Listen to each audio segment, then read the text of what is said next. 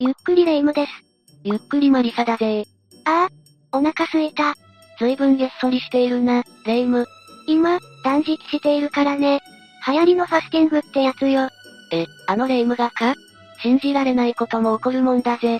やーねー、大げさだわよ。ってマリサ、食べ物が載っている本なんて見て。私への嫌がらせ？ちょっと観光にでも行こうと思ってな。食べ物が美味しい場所を選んでいるんだぜ。今の私にとったら地獄とも取れることを。まあまあ落ち着け、レ夢ム。だが観光地にも心霊現象が起こる場所もあるから、ここは慎重に選ぶ必要があるんだぜ。え？観光地が心霊スポットってこと？では食欲をそらすために、今回は、観光地で本当に起きた恐ろしい音量事件、を6つランキング形式で解説していこう。うわぁ、確かに食欲なくしそうな話だわね。まあ暇つぶしによくってよ。よし、では早速解説スタートだぜ。最初の第6位は、源氏の滝だ。源氏の滝？名前からして怖そうな響き。源氏の滝は、大阪府片野市にある、落差18メートルの滝のことだぜ。へえ、滝ってあんまり見たことないから観光にいいわね。名前の由来は、海源寺という寺の名前から取ったという説や、昔、この辺りに暮らしていた源氏姫が、この滝から身投げしたという伝説から名付けられた。なんて説もあると言われているぜ。源氏姫もしその説が本当なら、悲しい伝説だな詳しい話をすると、片野の里に源氏姫と梅千代という、指定が住んでいたんだ。二人は仲が良く一緒に暮らしていたそうなんだが、ある日やってきた山賊に誘拐されてしまったんだ。ええひどいことするわね。だが二人を見た女頭が、自分が手放した子供だと気づいてしまう。え、まさか源氏姫と梅千代くんの母親だったの？しかし時すでに遅し、梅千代はさらわれたショックで命を落とし、源氏姫はその敵として女頭を担当で刺してしまうんだ。うわぁ、なんとも救いようのない話。源氏姫はことの真相を知ると、自ら母親を刺したことを悔いて滝へ身を投げたそうだぜ。なるほど。そういう伝説が語られているのねそんな源氏の滝には、夜泣き石という石がある。その石からは、夜になると源氏姫の悲しむ泣き声が聞こえてくる。なんていう話もあるんだぜ。怖い、というより悲しい話。でも、そんな悲しい伝説がある滝が、どうして心霊スポット化しているの？実は、源氏の滝では、過去に子供が転落して命を落としたとして、子供の幽霊が出るという噂があるんだ。滝に転落ですって。それが本当なら怖いわね。しかも、夜泣き石と同じように、夜な夜な子供の泣く声が聞こえてくる。という噂もあるんだそうだ。夜中の滝で聞こえてきたら、めちゃめちゃ怖いわ。それだけに限らず、滝周辺では人玉も相次いで目撃されているんだ。人玉滝で人玉が見えるって普通考えられないわよ。人玉は、たくさんの人が目撃しているらしく、一番多いのは心霊写真として写り込むそうだぜ。でも、どうしてそんなに人玉が出るのかしら。なんでも源氏の滝は、昔、修験者の修行の場として使われていた場所らしい。修行か。近くには、不動明王の地蔵が祀られており、修行の名残を垣間見ることができるぞ。あらゆる供養を成し遂げてきた修験者の邪念が、源氏の滝によって流されたってわけね。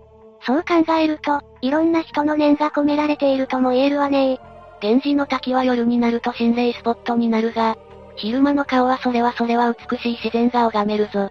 ぜひ、昼間の時間帯に訪れてみるといいだろう。続いて第5位は、カムイコタンだぜ。カムイってアイヌ語だっけ？そう、カムイコタンは北海道旭川市にある渓谷のことなんだ。カムイは神、コタンが集落という意味だぜ。ってことは、そこはアイヌの人たちの聖地ってこと？ああ。それにカムイコタンは旭川八景にも選ばれるほど、景勝地としても有名なんだぜ。ゆっくり美しい景色を見たいものだわ。あと、指定文化財史跡のカムイコタン縦穴住居跡が見られたり、明治43年に建設されたホームや駅舎、SL 機関車など、当時の姿を再現した旧カムイコタン駅舎も見られたりと、なかなか楽しめる観光地になっているぜ。アイヌ文化だけじゃなく、いろんな時代の生活の様子が見られるなんて楽しそう。だけど、どうしてそんな場所が心霊スポットなわけ？実は、カムイコタンはテレビでも取り上げられるくらい、有名な心霊スポットとしての顔があるんだ。それが、カムイコタンにあるトンネルや電話ボックスで、髪の長い女の幽霊を見たという目撃情報だな。髪の長い女。それは不気味だわねテレビに取り上げられたのも、その目撃談だったのかしら？テレビ番組では、噂されている目撃談とは内容が違ってな。ロケの最中に駅舎の中にいる人影を発見したそうなんだが、その日、駅舎は閉鎖中で人が入れるような状況ではなかったらしい。じゃあ、その人影って、あとは SL 展示の近くで人の歩く音や金属音がするため、調査をしたものの、正体不明のまま終わったんだぜ。ええ？しっかり怪奇現象多発しているじゃない。他にも謎の物音が聞こえるなど、おかしな現象が立て続けに起きたそうだが、結局謎は明かされないまま、気味の悪さだけが目立ってしまったんだぜ。でも、一体そこまで怪奇現象が起こる理由って何なの？実は、カムイコタンは自ら命を絶つ絶好の名所になっているらしい。それって身投げってこと？あとは、不運な事故だな。事故？昭和7年に列車事故が起きて犠牲者が多く出たそうなんだ。カムイコタン近くの地形は複雑になっていることから、事故が絶えない場所として恐れられているんだぜ。じゃあ、今までカムイコタンで命を落とした人が、たくさんいるってことになるわね。そのことから考えても、幽霊が目撃されるというのは仕方ないことなのかもしれないな。次は第4位、ハウステンボスだぜ。え、ハウステンボスって言ったら、長崎県佐世保市のテーマパークじゃない。オランダの街並みが再現されてて、遊びに行きたいなって思ってたところだったの。ほう、それは知らなかったぜ。ハウステンボスはあの東京ディズニーリゾートの、敷地面積の1.5倍も広いテーマパークだな。単独テーマパークでは日本最大なんだぜ。そんなに広いんだ。テーマパークというより、一つの大都市だよな。だって、あのマイケル・ジャクソンも訪れたことがあるのよ。こんな有名なテーマパークが心霊スポットだなんて、おへそで茶を沸かしちゃうわよ。では、ハウステンボスで起きた心霊現象を、いくつか紹介していこう。まずネットに投稿した人の父親が、ハウステンボスの建設に携わったことがあるそうなんだが、その時に鉄骨強度の検査をしていたそうなんだ。鉄骨強度の検査って何をするの？レントゲンなどで鉄骨に空洞がないか調べる作業だよ。映像には鉄骨の内部が映っていたそうなんだが、よく見ると子供の手が、なぜだか映っていたそうだ。え、気味悪すぎ。他にも建設中に起きた話はたくさんあるんだが、よく聞かれるのは工事中に骨が見つかったという話だな。骨？それだけでは済まず、夜中に勝手に機材が動くとか、急に本兵が行進する姿を見たとか、かなり不可解な光景を目撃した人が多かったそうだぜ。怖い怖い。建設中からそんな恐ろしい光景を目撃しているなんて、よっぽど曰くつきの場所だったんじゃ。だが、怪奇現象だけじゃないんだ。これも建設途中だが、不自然な事故が相次いで起きた。なんて噂もたびたび聞かれるぞ。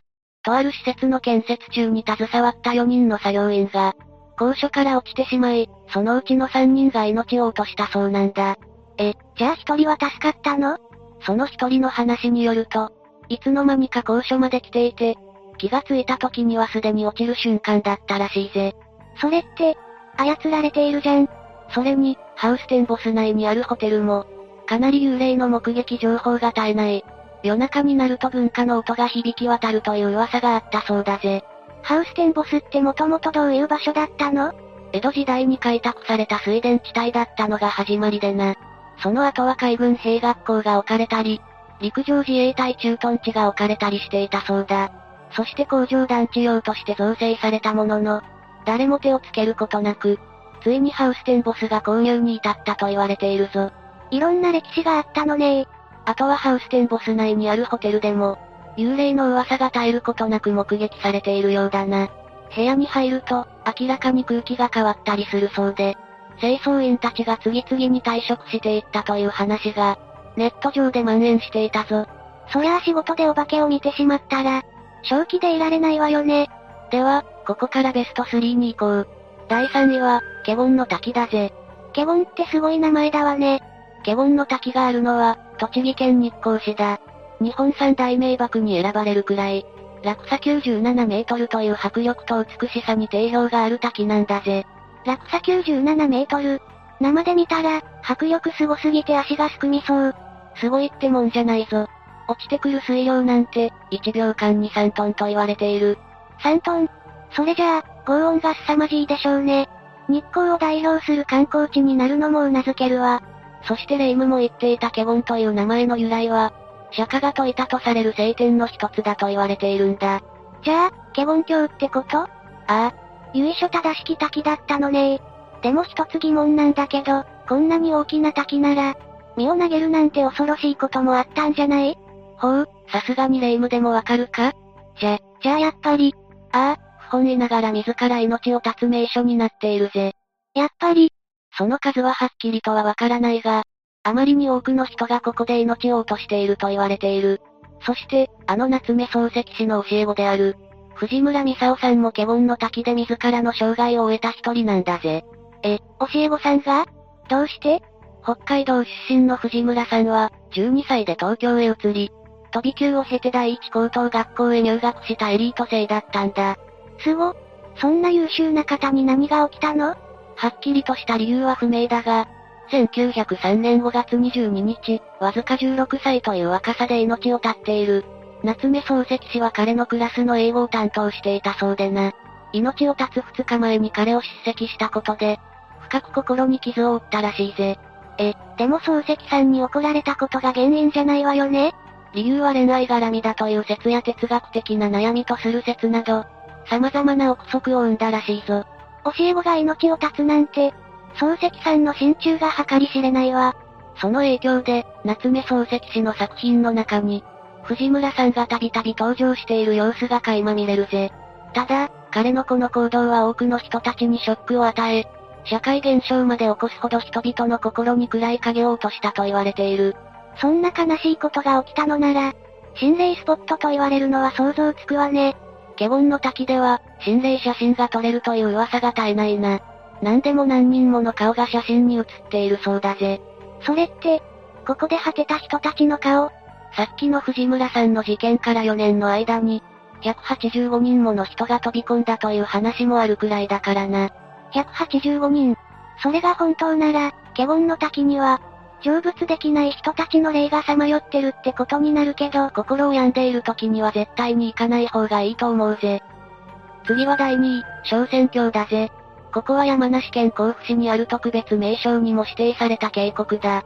平安時代、金峰山があることで山岳信仰が広まり、修験道の道として御嶽道が開かれたんだ。小仙峡はその通過点という位置にあったんだぜ。え、そんな昔からあったのね。歴史的な場所なんだだが江戸時代に入ると、神道の改作が行われたそうだが、かなり悪路だったそうだ。そこで1922年に御嶽道の改修工事が行われた後、1925年に開通して、現在に至るってわけだぜ。いろんな時代を経て、有名な観光地になったわけね。そんな小仙峡は、心霊スポットとしても有名になっている。どうも昔から天狗が出るなどと恐れられていたそうだぜ。天狗まるでおとぎ話みたい。天狗の噂は、当時悪路だった御嶽道で、転落した人が出たり動物に襲われて命を落としたりする人がいた。という理由から、そんな噂が広がったとされている。うわ、それは天狗の噂よりも恐ろしいわね。じゃあ、そういう話が伝説化して心霊スポットになったってこと？いや、近年では、天狗のような伝説話ではなく、ある事故がきっかけで心霊スポットになったという話があるな。事故ですって？小仙峡の一帯は、事故が多発する場所で有名なんだ。その中でも大きな事故といえば、1977年8月11日に起きた観光バスの事故だろう。しかも観光バス運転操作を誤った観光バスがカーブを曲がりきれずに、ガードレールを突き破り、46メートルもある谷底へと転落してしまったんだ。そんな高い場所から転落だなんて、それでバスに乗っていた人はどうなったの？バスに乗っていたのは添乗員2人と乗客43人。そして、命を落とした者は11人、負傷者は34人だったんだ。車体は見るも無残にぺちゃんこになっていたという話だぜ。うわぁ、それでも命が助かった人がそんなにいたなんて奇跡だわ。事故の原因は、運転手の過労だと言われている。なんと13日連続で勤務していたそうだぜ。はぁ、あ、13日連続って、ブラックもいいところだわ。こうした事故のせいで小仙峡は心霊スポットになったというわけだな。聞きたくないけど、どんな現象が起こるの？やはり事故付近での目撃が多いそうだ。夜な夜な血まみれの幽霊がさまよっているとか、命を落とした人たちを乗せたバスが走っている。なんて噂が多く立てられているみたいだぜ。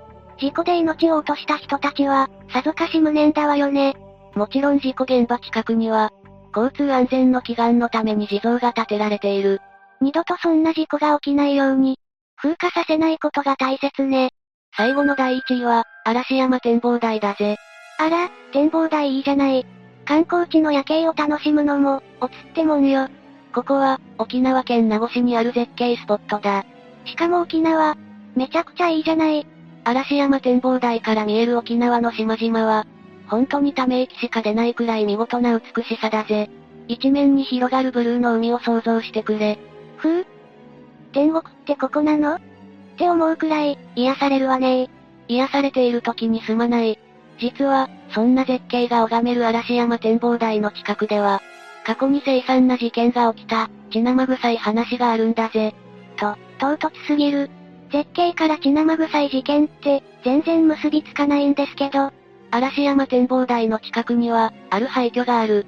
その家こそが事件が起きた家だと言われているんだ。と、どんな事件があったの ?1973 年3月、その家には父親と母親、息子の3人が暮らしていたんだ。3人家族だったのね。いや、その家にはもう一人娘がいた。娘はすでに嫁いで、離れた場所に住んでいたわけだな。なるほど、お嫁に行ったのか。ただ、娘の旦那は DV が激しくてな。その DV に耐えられなくなった娘が逃げたそうなんだ。え、DV 夫だったの？やば。当然、旦那は娘が実家にいるものだと考え、実家へやってきた。だが、娘がいないと告げられた旦那は逆上。なんと持っていた包丁で3人を襲ってしまったんだ。ええー、父親はなんとか一命を取り留めたものの、母親と長男は命を奪われてしまう結果になった。こうして旦那は逮捕され、極刑に処されたんだぜ。ひどい。それで娘さんは本当に実家に帰っていたの？それが、実家に帰っておらず別の場所にいたんだぜ。じゃあ、いきなり現れた娘さんの旦那が、勝手に暴れ回って家族をめちゃくちゃに。そういうことだな。そんな無念な最後って、じゃあ、もしかしてその母親と長男のお化けが出るんじゃ？どうやら、女性がすすり泣くような声が聞こえる。という噂がちらほら聞こえてくるな。ああ、それってお母さんの声じゃない？そうかもしれない。他にも無数の視線を感じるというものや、耳元で誰かが囁くような声が聞こえる。なんて噂もあったぞ。無数の視線って、夜の展望台で無数の視線を感じたら、百発百中、お化けの仕業じゃない。事件に遭われた被害者の霊なのか定かではないが、あまり夜の訪問は避けておいた方がいいかもしれないな。というわけで今回の解説は以上だぜ。観光地って言っても、角度を変えるとこんなに恐ろしい場所に変わってしまうのね。何も知らずに行ってしまうところだったわ。まあ、一つ言えることは、夜遅くでの訪問は避けておいた方がいいってことだぜ。ほんとそうかも。はあ、解説聞いてる途中はお腹の隙も忘れてたけど、今無性に何か口に放り込みたい。牛丼でも食べに行こうかしら。お、いいじゃないか。私も付き合うぜ。さて、今回はここまでにしよう。みんなは今回の解説を聞いてどう思ったかな？感想をコメントしてくれるとありがたいんだぜ。また、次回の動画も見てよね。最後までご視聴ありがとうございました。